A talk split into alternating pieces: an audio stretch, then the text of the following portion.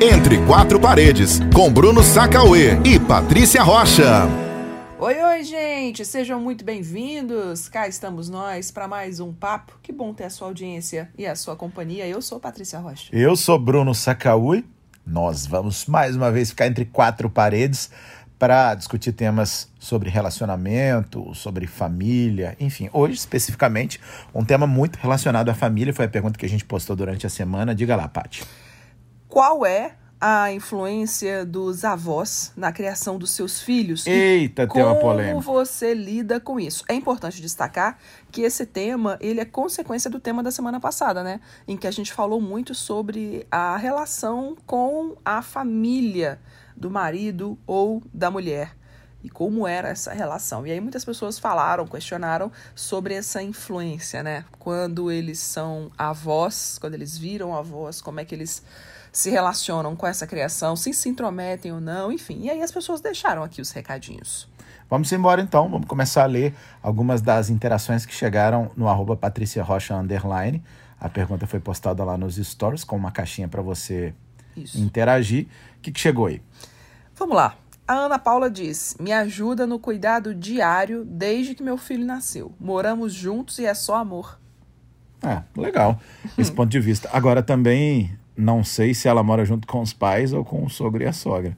Porque há uma diferença ah, nisso aí também. Menina, é, é oxe, gigante. não quero dizer que muda em relação a, ao cuidado, em relação ao tipo de ajuda que chega, não. Às vezes pode mudar, não tem regra, obviamente. Mas muda principalmente em relação ao ponto de vista, né? Exato. De quem está observando isso aí muda demais. É, já a forma como recebe esse cuidado. Né? E né? eu não estou dizendo que ela está errada, não, pelo amor de Deus. Uhum. Só estou fazendo uma ponderação aqui. Não vou além disso, não. A Raquel Sanches diz: difícil. Aqui moram do lado da minha casa. Não sei se os pais dela ou o sogro e a sogra, enfim. Mas no caso dela, ela não recebe bem essa, essa, essa interferência, não. É assim, eu sinto muito falta de ajuda. Não só a falta da ajuda, efetivamente, mas a falta da presença, né? É, Todas as vezes que tempo, nosso né? filho está perto de um dos avós, hum. ele fica assim, em êxtase. Acho que a expressão é essa, a palavra é essa, né? Ele. É claro que com o passar do tempo ele vai perdendo um pouquinho da paciência, né?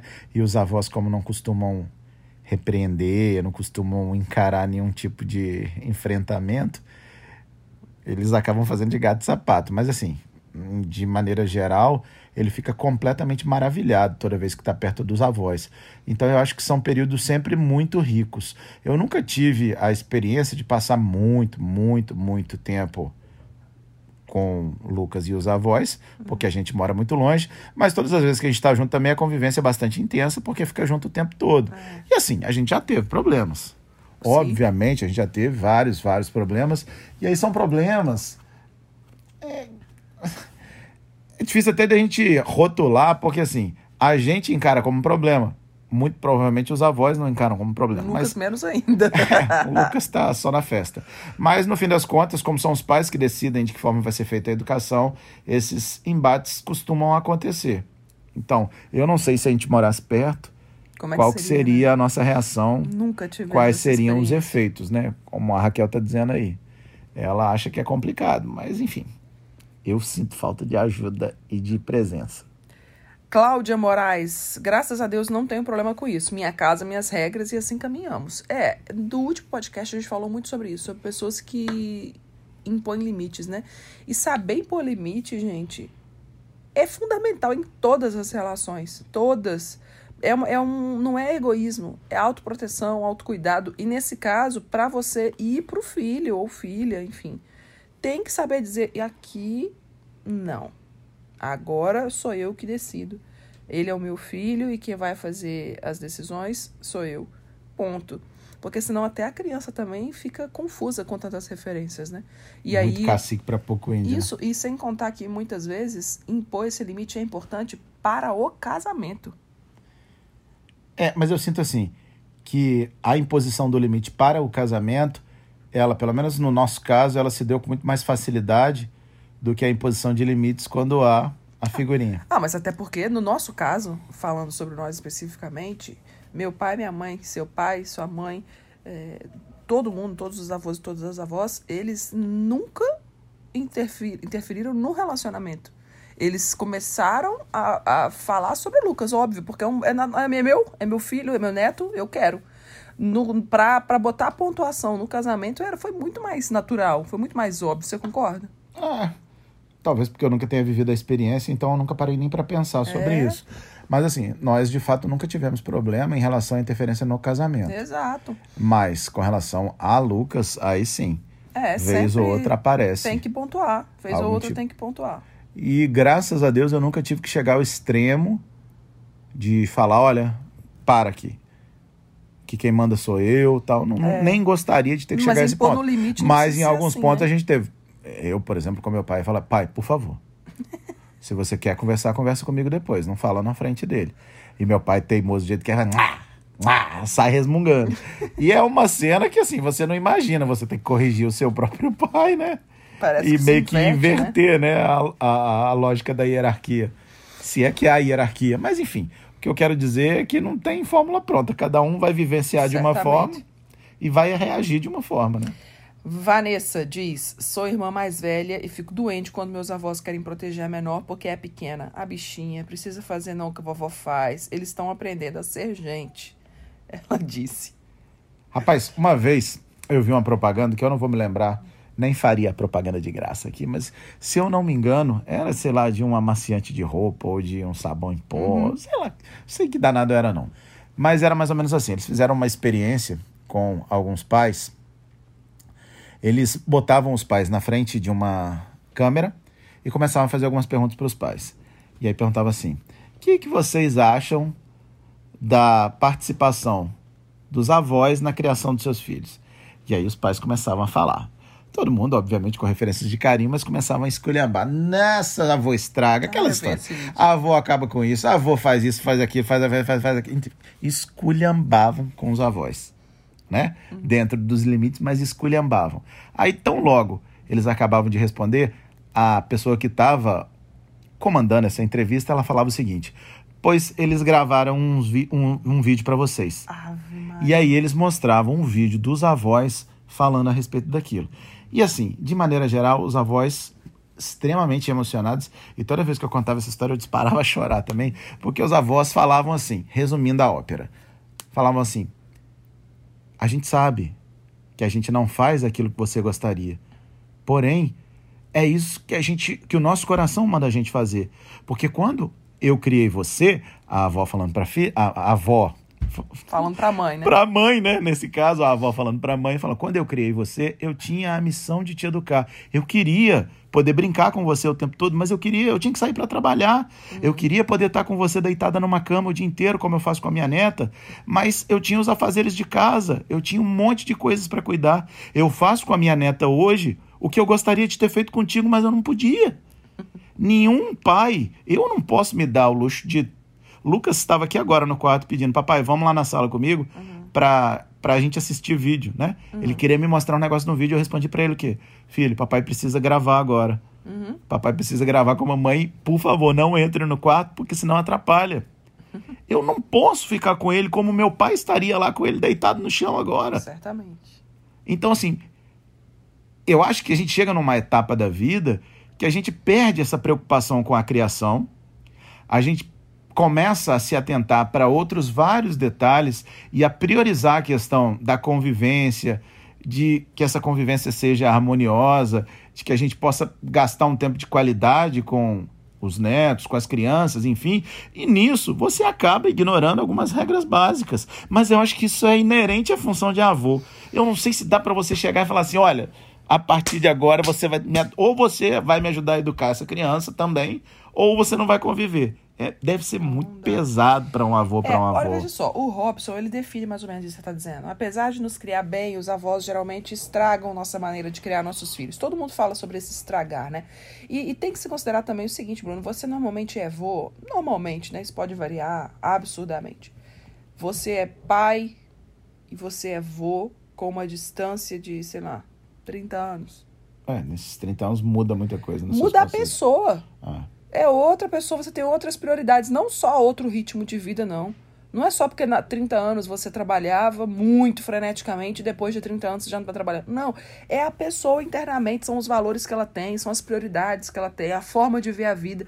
Imagina que o seu pai foi seu pai com quanto? 20 e poucos anos. 23. Hoje, que ele tem mais de 60, ele olha para a vida dele, olha para o tempo que ele tem e muitas coisas que ele dedicava tempo naquela época, hoje ele fala, eu não vou perder tempo da minha vida com isso, porque o tempo tá passando, eu já tenho 64 anos, já sou um idoso, eu não sei mais quanto tempo de vida eu vou ter. Sabe aquele tipo de, de, de auto-reflexão que as pessoas fazem com o passar do tempo? E isso, com uma distância de 30, 40 anos, é absurdo. É outro ser humano, é outra forma de ver o mundo, é outra forma de ver as pessoas, outra forma de ver o amor, entende? Tem que se considerar que essas pessoas eles estão vivendo em outras situações. E é bonito até, de certa forma, né? Fazer esse tipo de, de avaliação sobre o outro. A vida é sábia, né, disso. Exato. Porque quando a gente projeta o que vai acontecer daqui a 30 anos, por exemplo, e aí você se enxerga, você se espelha no que acontece com seus pais ou com pessoas uhum. da mesma idade, você fica pensando, cara, eu não vou aguentar eu não vou conseguir. Não, eu quero ser diferente, eu quero fazer de outro jeito. Mas eu acho que a vida se encarrega de Exato. trazer outras prioridades, né? A experiência é uma riqueza sem tamanho. É porque o jovem tem aquela arrogância que é peculiar. Sim, sempre. Né? Não, não, não tô falando no sentido mais negativo que a palavra tem, não. Mas assim, Até às vezes o de... desconhecimento ele te faz ter outros pontos de vista completamente diferentes. É, até como instinto de liberdade e autonomia, né? É, é natural do, do jovem mais ter, ter esse tipo de pensamento. Agora você falou uma coisa curiosa que a Carol Porto comentou aqui. Lido bem, permito os estragos e vejo como bênçãos para minha bebê todas as lições. Olha que massa. É, porque a gente, a gente também ignora, né? E essa é uma falha que a gente precisa reconhecer e entender.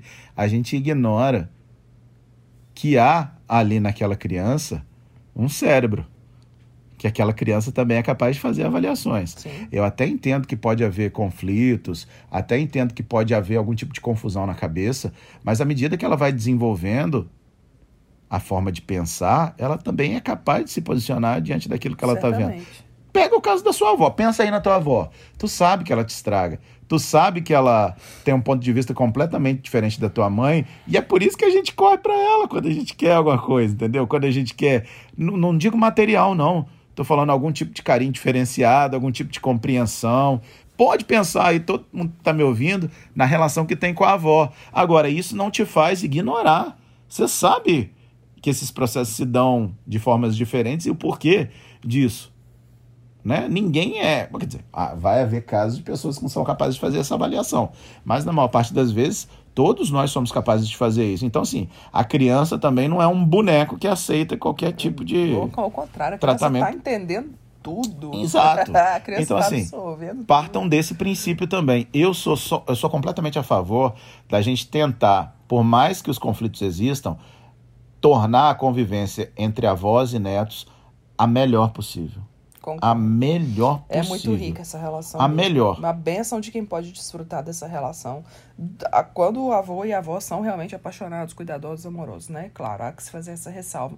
Mas, felizmente, muitas crianças podem usufruir disso. Benícia de Paula diz que sim, essa história de que vovó estraga não rola de forma alguma. Eu não sei se ela é a avó ou se ela é a mãe, mas que bom. que bom que acontece dessa forma.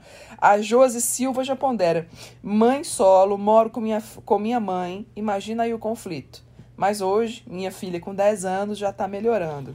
É, assim, quando, na minha opinião, né, quando há essa configuração, quando todos vivem na mesma casa, Sim. e aí muitas vezes os avós assumem papéis. Na criação, né? É. Por exemplo, eu fui criado com a minha avó também. Minha mãe sempre muito presente. Meu pai também presente, mas eu só via meus pais, meu pai aos fins de semana, porque ele trabalhava numa outra cidade. Minha mãe também muito presente, mas a minha avó me criou diretamente também. Uhum. Então, assim, é complicado quando você está dentro da mesma casa, que geralmente é a, a, casa, casa pertence avó. à avó é complicado quando há uma questão financeira também Sim. aí, você determinar esses limites de uma forma que seria numa outra configuração. Verdade. Ah, você está falando que o dinheiro aqui manda? Não, eu estou falando que tem influência.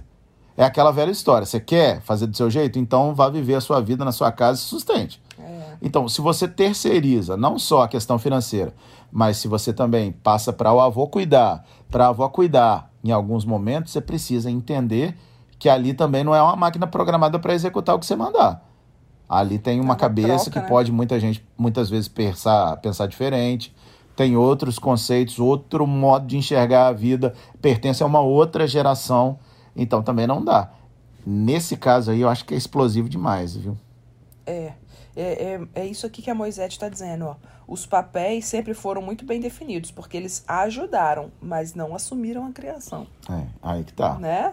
É diferente. Realmente, o, o pai, quando pode pegar o filho e levar para a própria casa, e a partir daqui sou eu que cuido, você vai lá na vovó visitar, mas as regras são minhas, as determinações são o que você pode fazer, o que você não pode fazer.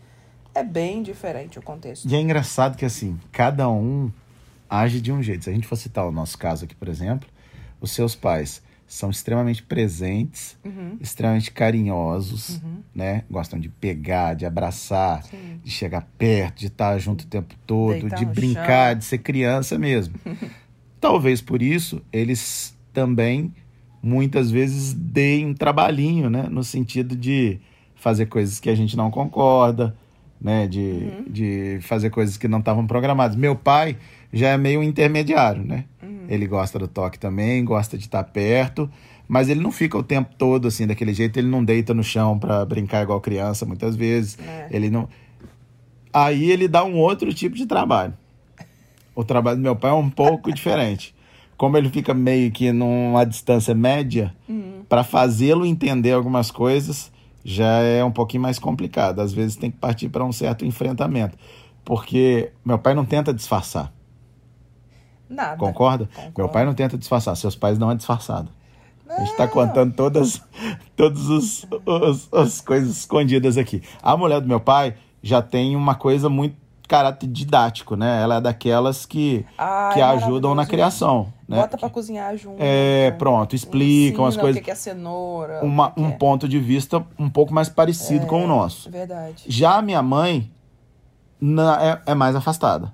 Sim, concorda? É. A minha mãe é daquelas mais afastadas, assim, tal. Não é tanto de, de brincar, quase nada de brincar. Não é tanto de, de é. abraçar, de toque, assim, tal. Exato. E aí ela nem se sente no direito de falar muita coisa. Você concorda? Ela, minha mãe é, não, é minha mãe não né? se mete. Minha mãe, se precisar dela para ajudar, ela é. ajuda. Mas ela não se mete. Por que, que eu tô contando tudo isso? Para que as pessoas entendam também que cada cabecinha ali, mesmo essas cabecinhas com as quais a gente já convive anos e anos, a vida inteira, cada uma pensa de um jeito, minha gente. E de, de, cada uma ali vai surgir uma relação diferente. É. Cada um vai se comportar de uma forma e outra a criança vai responder de uma forma. Não tem como ser. Ter mais afinidade com uma ou com é, outra. Né? Não por acaso, Lucas, se, for, se você for perguntar, ele vai querer primeiro ir para sua casa. Depois Sim. ele vai querer ir para casa do meu pai, depois ele vai querer ir para casa da minha mãe.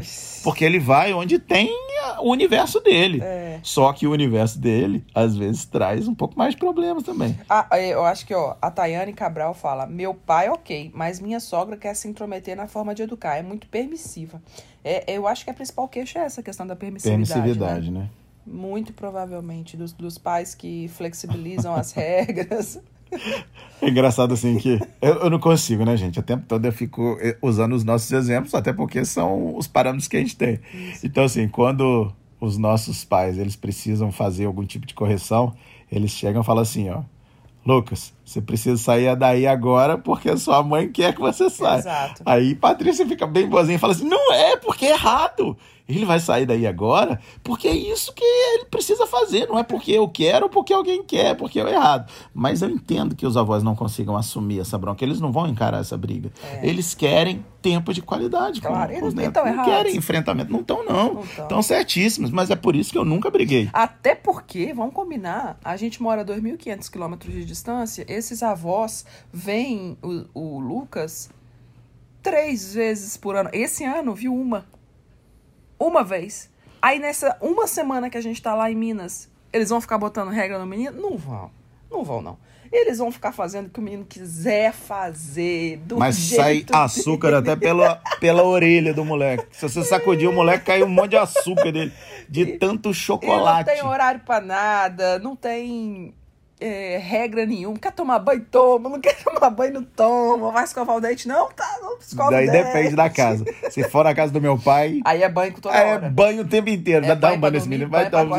Meu pai tem toque com esse negócio de banho. A verdade nem... é que o ser humano é um negócio muito curioso. Né? Agora, deixa eu botar mais um ingrediente nisso aí, porque deixa. a coisa vai ficar ainda mais interessante. Graças a Deus, Lucas tem a oportunidade de conviver ainda com bisavós e bisavô. É verdade. Aí é Aí, meu amigo, aí é desmantelo generalizado. É. A bisavó de Lucas, por parte de Patrícia, minha querida dona Tereza, ah, dona Tereza. ela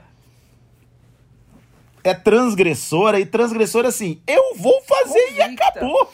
Ela é não tem. Porque aí entra o, o seguinte ingrediente a mais. Ela sabe que a mãe é a neta e a neta não vai brigar com a avó. Ela fala assim para mim: não fale assim com ele. ela é que põe o limite dela em mim. Ela é que fala: não fale assim com seu neto. Leve seu neto para meu neto, seu filho para fazer isso. Leve seu filho para fazer aquilo outro. Fala para Bruno assim: ó, oh, não se esqueça, viu? Lucas não sei o que, não sei o que deixa as ordens ela dela fala lá mim, Ela fala pra mim, eu vou fazer e você não fale. Exato. Você não fale nada. Desse jeito. eu vou dizer o quê? Exato. Às vezes eu tô meio emburrado por dentro, eu falo, tá bom, tá bom. Tá certo? Tá bom, tá, bom, tá certo. Não diz nada, bichinho de Bruno, fica quietinho. Ai, Jesus, eu vou fazer o quê? Não, eu, eu, gosto muito dela. Eu tenho um negócio com as avós, é diferente. É, você, você é, é, chegado na terceira é, idade. Eu sou, né? sou, sou o rei da terceira idade. É. E eu espero que os jovens se deem muito bem comigo quando eu chegar lá. Tô indo a passos largos caminhando pra terceira idade. Ave Maria. É, estamos todos. Mas, assim, de fato, eu acho que é uma relação ainda mais curiosa. Principalmente porque nem sempre, né, a, as bisavós ou os bisavós têm muita intimidade, um grau de intimidade. Mas Dona Teresa é uma que gosta de participar, de estar Não, junto, gente, de brincar. Tereza, eu, eu sei lá, eu quero uma vez escrever um livro, sabe, sobre as histórias dela, um eu não sei, é porque é uma, é uma figura, é um ser humano muito maravilhoso, sabe? Muito complexo, muito bonito. Aí, por outro lado, na família de Bruno, Lucas tem um bisavô, né? Pai do pai do Bruno, que é japonês nascido no Japão. Vocês imaginem. Não tem o Bruno, o Lucas não tem o mesmo, a mesma convivência, porque mora no interior de São Paulo, a gente não costuma muito ir lá. É o contrário de Minas, né, que a gente vai sempre, a minha avó tá lá no mesmo lugar que a minha mãe. E eu me lembro que logo no, na primeira vez que, que Lucas foi conhecê-lo, Lucas tinha um ano e pouquinho, né, amor? Foi no final de 2015, ele tinha um ano e meio. O seu avô ficou abestalhado olhando para Lucas. Olhava, olhava. Bonito esse menino, né? Bonito esse menino. E fala pouco, viu, português. Fala, não é aquela coisa desenvolta, é, como fala, tá. Não, fala, sotaque, mas né? tem um sotaque, é. Assim, não é aquela coisa que você imagina que ele tá, sei lá, quantos anos no Brasil, 60 é, anos. É, mas é porque a comunidade japonesa também, ela... É muito fechada, né? Não é que ela é fechada, mas ela mantém as tradições. Exato. Não, eles não têm nenhum tipo de preconceito. Não, não é fechado no sentido de preconceito, não. É fechado no sentido de que eles convivem com eles mesmos, então eles acabam mantendo muito aquilo é, não, e não um se abrindo a, uma realidade. Que é gigantesca. Exato, exato. Tanto que meus primos que nasceram já com a família completamente estabelecida aqui no Brasil. Todo mundo fala japonês, todo mundo respeita a é, cultura, exatamente. visita o Japão, enfim. É, eles são muito interessantes, assim. É família, né, gente? Cada um tem as suas histórias, essa questão da ancestralidade, cada vez mais eu vejo como muito importante, porque isso responde muitas coisas sobre quem somos, né?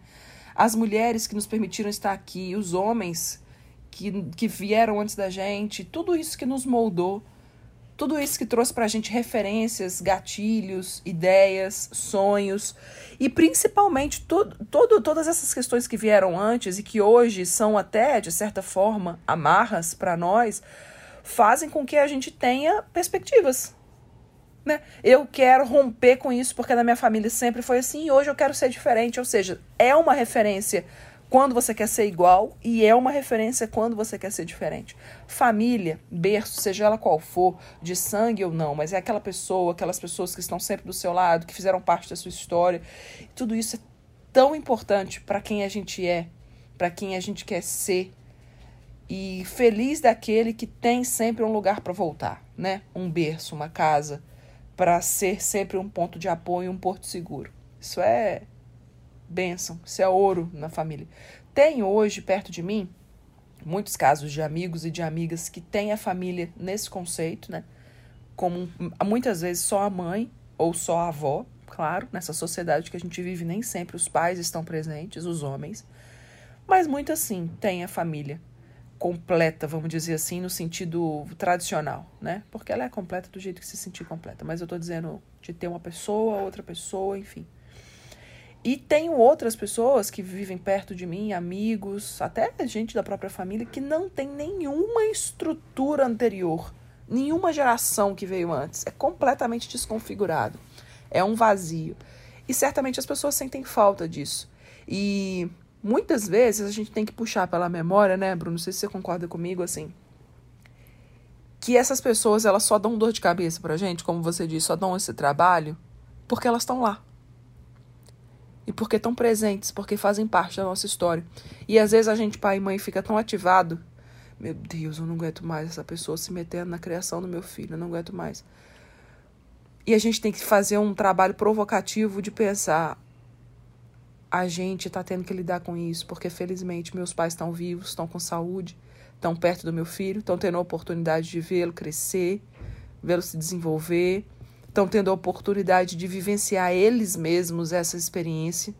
Eu sou a filha mais velha e Bruno é o filho único. Então, Lucas é o primeiro neto da minha mãe, do meu pai, do meu sogro, da minha sogra, da minha outra sogra da, é o primeiro neto da minha avó. Da, da, é o primeiro bisneto da minha avó. Vocês imaginem o que, que não foi essa criança, a revolução que ela não causou na família e todos os amores, todas as sensações que ele despertou em cada um. Porque quando ele nasceu, ele fez da minha mãe vó uma parte dela que ela não conhecia. Ele fez da minha avó bisavó, uma realidade que ela não tinha vivido ainda. E por aí vai, com todas as outras pessoas da nossa família. Vamos tra tentar trazer a consciência sempre que possível a bênção que é poder desfrutar dessa relação, mesmo que muitas vezes ela seja de fato conflituosa, né? Muitas vezes eu falei contigo, você vai se lembrar, como a gente vai questionar, como a gente vai lutar contra um excesso de amor. Exato, concordo, lembro muito. Né? Total. Como você vai questionar alguém que está dando amor em excesso? Eu acho, e é a fórmula que eu encontrei para mim, não sei se está correta, mas tem funcionado para mim, eu protejo meu filho sempre e tento aplicar, entre aspas aí, conceitos que eu acredito que são os conceitos adequados. No dia a dia eu vou fazer isso, esteja presente ali meu pai, minha mãe, meu sogro, minha sogra, a diretora da escola, a professora, quem quer que seja. Eu sempre vou tentar aplicar esses conceitos. Porém, eu entendi também que é preciso relativizar muitas vezes. Muitas e muitas vezes você precisa abrir mão de certas coisas que você acredita, ainda que provisoriamente, em prol de algo muito maior, que é a convivência Isso. da família. Uhum.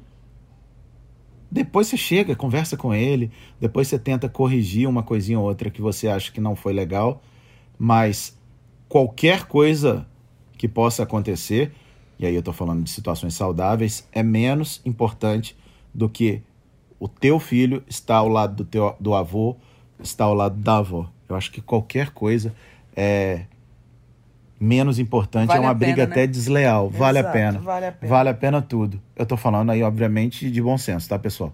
Não estou falando de qualquer coisa, de qualquer situação. Mas, enfim, aproveitem a bênção que é a família poder estar reunida, os filhos poderem conviver com os avós. Exato. Acho que isso não tem preço, não. Enfim, já explodimos nosso tempo. Obrigada pela companhia mais uma vez. Semana que vem tem mais. Fique atento aos nossos perfis no Instagram, que a gente solta lá a pergunta da semana, tema do nosso podcast, tá bem? Tá. E sugira também, beleza? Exato. Sugira temas pra gente tratar aqui. É sempre bacana a gente ter esse feedback, também poder falar sobre temas, sobre assuntos que vocês querem ouvir. Obrigada mais uma vez, um beijo para você, uma ótima semana e até a próxima. Tchau, tchau. Entre quatro paredes.